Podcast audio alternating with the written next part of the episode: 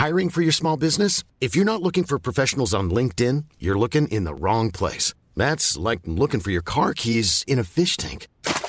LinkedIn helps you hire professionals you can't find anywhere else, even those who aren't actively searching for a new job but might be open to the perfect role. In a given month, over 70% of LinkedIn users don't even visit other leading job sites. So start looking in the right place. With LinkedIn, you can hire professionals like a professional. Post your free job on linkedin.com slash people today. Nous sommes en guerre. Moi, moi, je, personnellement, je m'étouffe. Accélère Accélère Ils sont aux ordres du pognon Faut laisser la star tranquille. La guerre du couscous décrypté, oui oui c'est un sujet sérieux, le nom d'un nouveau candidat à la présidentielle bientôt connu, ou encore le classement des vidéos YouTube les plus vues de l'année. Salut c'est Hugo, j'espère que vous allez bien, installez-vous confortablement, et on est parti ensemble, comme chaque jour du lundi au vendredi, pour un petit tour du monde de l'actualité en moins de 10 minutes. Et on commence tout de suite avec un premier sujet euh, politique, on va en parler euh, rapidement, mais c'est un sujet qui me semble essentiel à aborder pour comprendre et suivre cette campagne présidentielle. Les adhérents du parti de droite Les Républicains votent à partir de ce mercredi pour élire le candidat qui les représentera pour euh, l'élection présidentielle qui va donc se tenir en avril 2022 et euh, tout ça pourrait changer pas mal de choses. Alors les adhérents euh, du parti Les Républicains vont pouvoir choisir cette semaine entre cinq candidats, je vais vous les présenter rapidement. On a d'abord Xavier Bertrand qui est le président de la région Hauts-de-France, on a ensuite Valérie Pécresse qui est la présidente de la région Île-de-France, on a ensuite Michel Barnier, qui est notamment euh, l'ancien négociateur du Brexit pour euh, l'Union européenne, Philippe Juvin, qui est médecin réanimateur et maire de la Garenne-Colombe, une ville euh, dans le 92, dans les Hauts-de-Seine, et enfin Éric Ciotti, qui est député aujourd'hui des Alpes-Maritimes. Alors ça c'est donc pour les cinq candidats. Maintenant, comment est-ce que ça se passe au niveau du calendrier pour bien suivre tout ça? En gros, il va y avoir deux tours. De ce mercredi à ce jeudi 14h, les adhérents votent par internet pour le premier tour. Et ensuite, eh bien, les deux candidats qui ont obtenu euh, le plus de voix au premier tour accèdent au second tour. Et là, le vote aura lieu entre euh, vendredi matin et euh, samedi 14h. Et donc, aux alentours de 14h30, on devrait connaître le nom du candidat Les Républicains pour l'élection présidentielle. Voilà donc pour le calendrier. Après, pour le moment, aucun de ces cinq candidats ne semble assez bien placé pour accéder au second tour de l'élection présidentielle en avril. En effet, selon les sondages, si le premier tour avait lieu aujourd'hui, eh bien, le candidat Les Républicains le mieux placé, ce serait Xavier Bertrand, mais il n'obtiendrait que 13% des voix. Du coup, le candidat qui sera euh, désigné dimanche devra réussir à émerger à la fois notamment entre Emmanuel Macron, mais aussi plus à droite, eh bien Éric Zemmour ou encore euh, Marine Le Pen. Et donc, faudra voir jamais euh, ce candidat s'en sortira. Après, évidemment, les sondages, c'est une cartographie à un instant T de ce que pense l'opinion. Tout ça peut évoluer. On n'est qu'en début décembre, et donc il y a encore plusieurs mois avant l'élection qui se tiendra au mois d'avril. Bref, tout tout ça pour dire que entre l'annonce de la candidature d'Éric Zemmour ce mardi et le congrès des Républicains donc euh, cette semaine, tout commence à s'accélérer dans cette campagne. Il se passe pas mal de choses et vous le savez, on va suivre tout ça euh, tous ensemble dans ce format des résumés euh, d'actualité directement sur YouTube, aussi sur notre chaîne principale que je vous mets en description avec notamment les interviews des candidats et les décryptages des programmes qui vont venir et puis aussi notamment, vous le savez peut-être, sur Instagram, on poste plein de contenu au quotidien. Bref, ça risque d'être plutôt chargé dans les prochains jours. On va suivre tout ça ensemble. Allez, on passe au sujet à la une des actus aujourd'hui, on va parler du Couscous Gate. Alors, je sais, dit comme ça, ça paraît euh, un peu bizarre, un peu étonnant. On dirait qu'on va parler d'une embrouille, euh, je sais pas, un repas de famille parce que euh, quelqu'un a oublié les pois chiches. Mais vous allez le voir, c'est plus sérieux que tout ça et ça montre des vraies tensions entre le Maroc et l'Algérie. Cette information a été rapportée par le média Middle East Eye et ça illustre encore une fois les tensions grandissantes entre les deux pays. En fait, en décembre 2020, le Maroc, l'Algérie la Tunisie et la Mauritanie s'étaient mis d'accord pour euh, candidater ensemble et inscrire ensemble le couscous au patrimoine mondial de l'UNESCO. Alors concrètement, le patrimoine mondial de l'UNESCO, qu'est-ce que c'est? C'est euh, une liste qui répertorie les traditions, les savoir-faire pour euh, valoriser et pour préserver les spécificités, disons, de chaque culture dans le monde. Alors à l'époque, cette candidature commune de tous ces pays avait été saluée comme un signe d'unité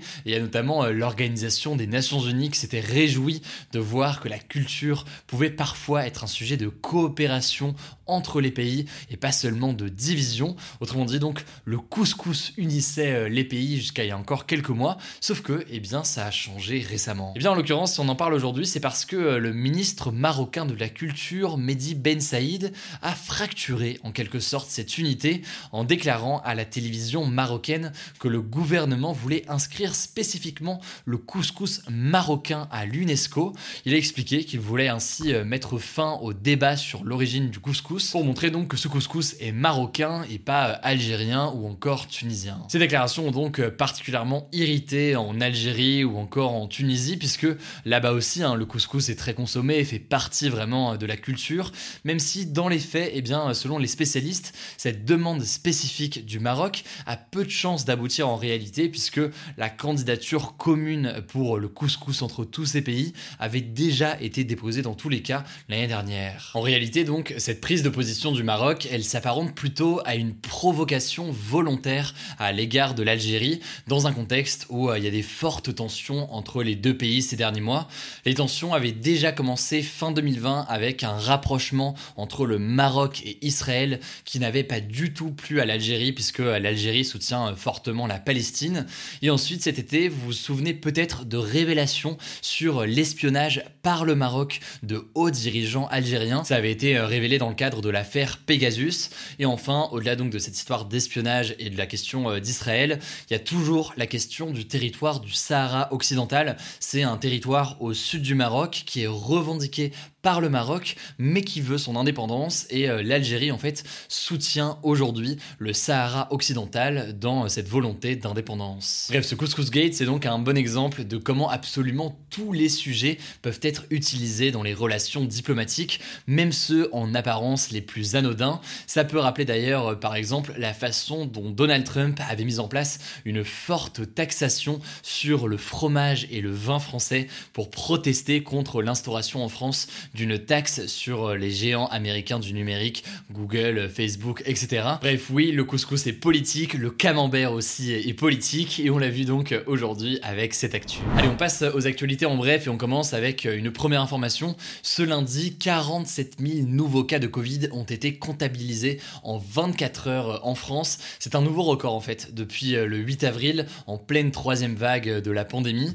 Le ministre de la Santé, Olivier Véran, a reconnu, je cite, que la situation est en train de s'aggraver et ce même si heureusement eh bien, la vaccination permet euh, pour le moment de limiter les formes graves euh, d'hospitalisation, de décès euh, ou autres. On verra donc si jamais le variant Omicron change tout ça. Au passage, est-ce qu'il faut dire Omicron, Omicron? Il y a eu un débat dans l'équipe, on n'était pas trop sûr, on a fait des recherches. Visiblement, faut plutôt dire Omicron, mais bon, les deux j'imagine peuvent se dire. Voilà, Omicron, Omicron, j'ai vu plein de débats là-dessus aussi dans les commentaires, je vous laisse choisir. Allez, on continue avec une deuxième actualité, l'Assemblée nationale en France a voté ce lundi le projet de loi visant à renforcer le droit à l'avortement. Concrètement, le délai pour se faire avorter est allongé de 12 à 14 semaines. Cependant, c'est pas encore sûr que cette loi pourrait être définitivement adoptée avant la fin euh, du mandat d'Emmanuel Macron. En effet, ça doit repasser au Sénat avant, donc ça peut prendre un peu de temps.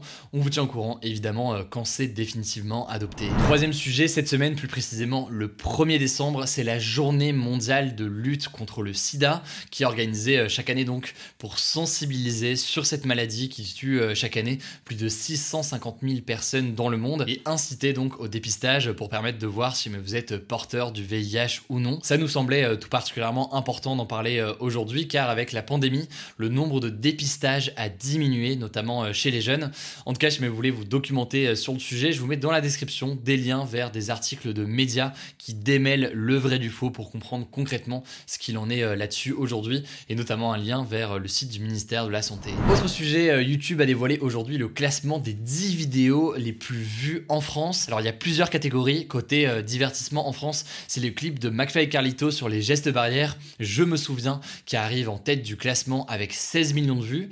Aux États-Unis, on a euh, MrBeast qui l'emporte avec sa vidéo J'ai passé 50 heures enterré vivant avec 147 millions de vues tranquillement. Même si en l'occurrence la dernière vidéo de MrBeast qu'il a fait sur Squid Game très très vite ces derniers jours. Côté musique en France, ça ne vous étonnera peut-être pas, c'est le clip de La Kiffance de Naps euh, qui a été le plus vu cette année avec 107 millions de vues. Voilà, je me voulais tous les détails, tous les scores de tout, et eh bien je vous mets un lien directement euh, en description. Bref, pas de Hugo Décrypte cette année, et en même temps c'est normal, on n'est pas assez gros, et puis au-delà de ça, on fait pas de divertissement et pas de clips musicaux, donc forcément on rentre pas vraiment dans ces deux cases. Voilà, c'est la fin de ce résumé de l'actualité du jour. Évidemment, pensez à vous abonner pour ne pas rater le suivant, quelle que soit d'ailleurs l'application que vous utilisez pour m'écouter. Rendez-vous aussi sur YouTube et sur Instagram pour d'autres contenus d'actualité exclusifs. Écoutez, je crois que j'ai tout dit, prenez soin de vous et on se dit à très vite.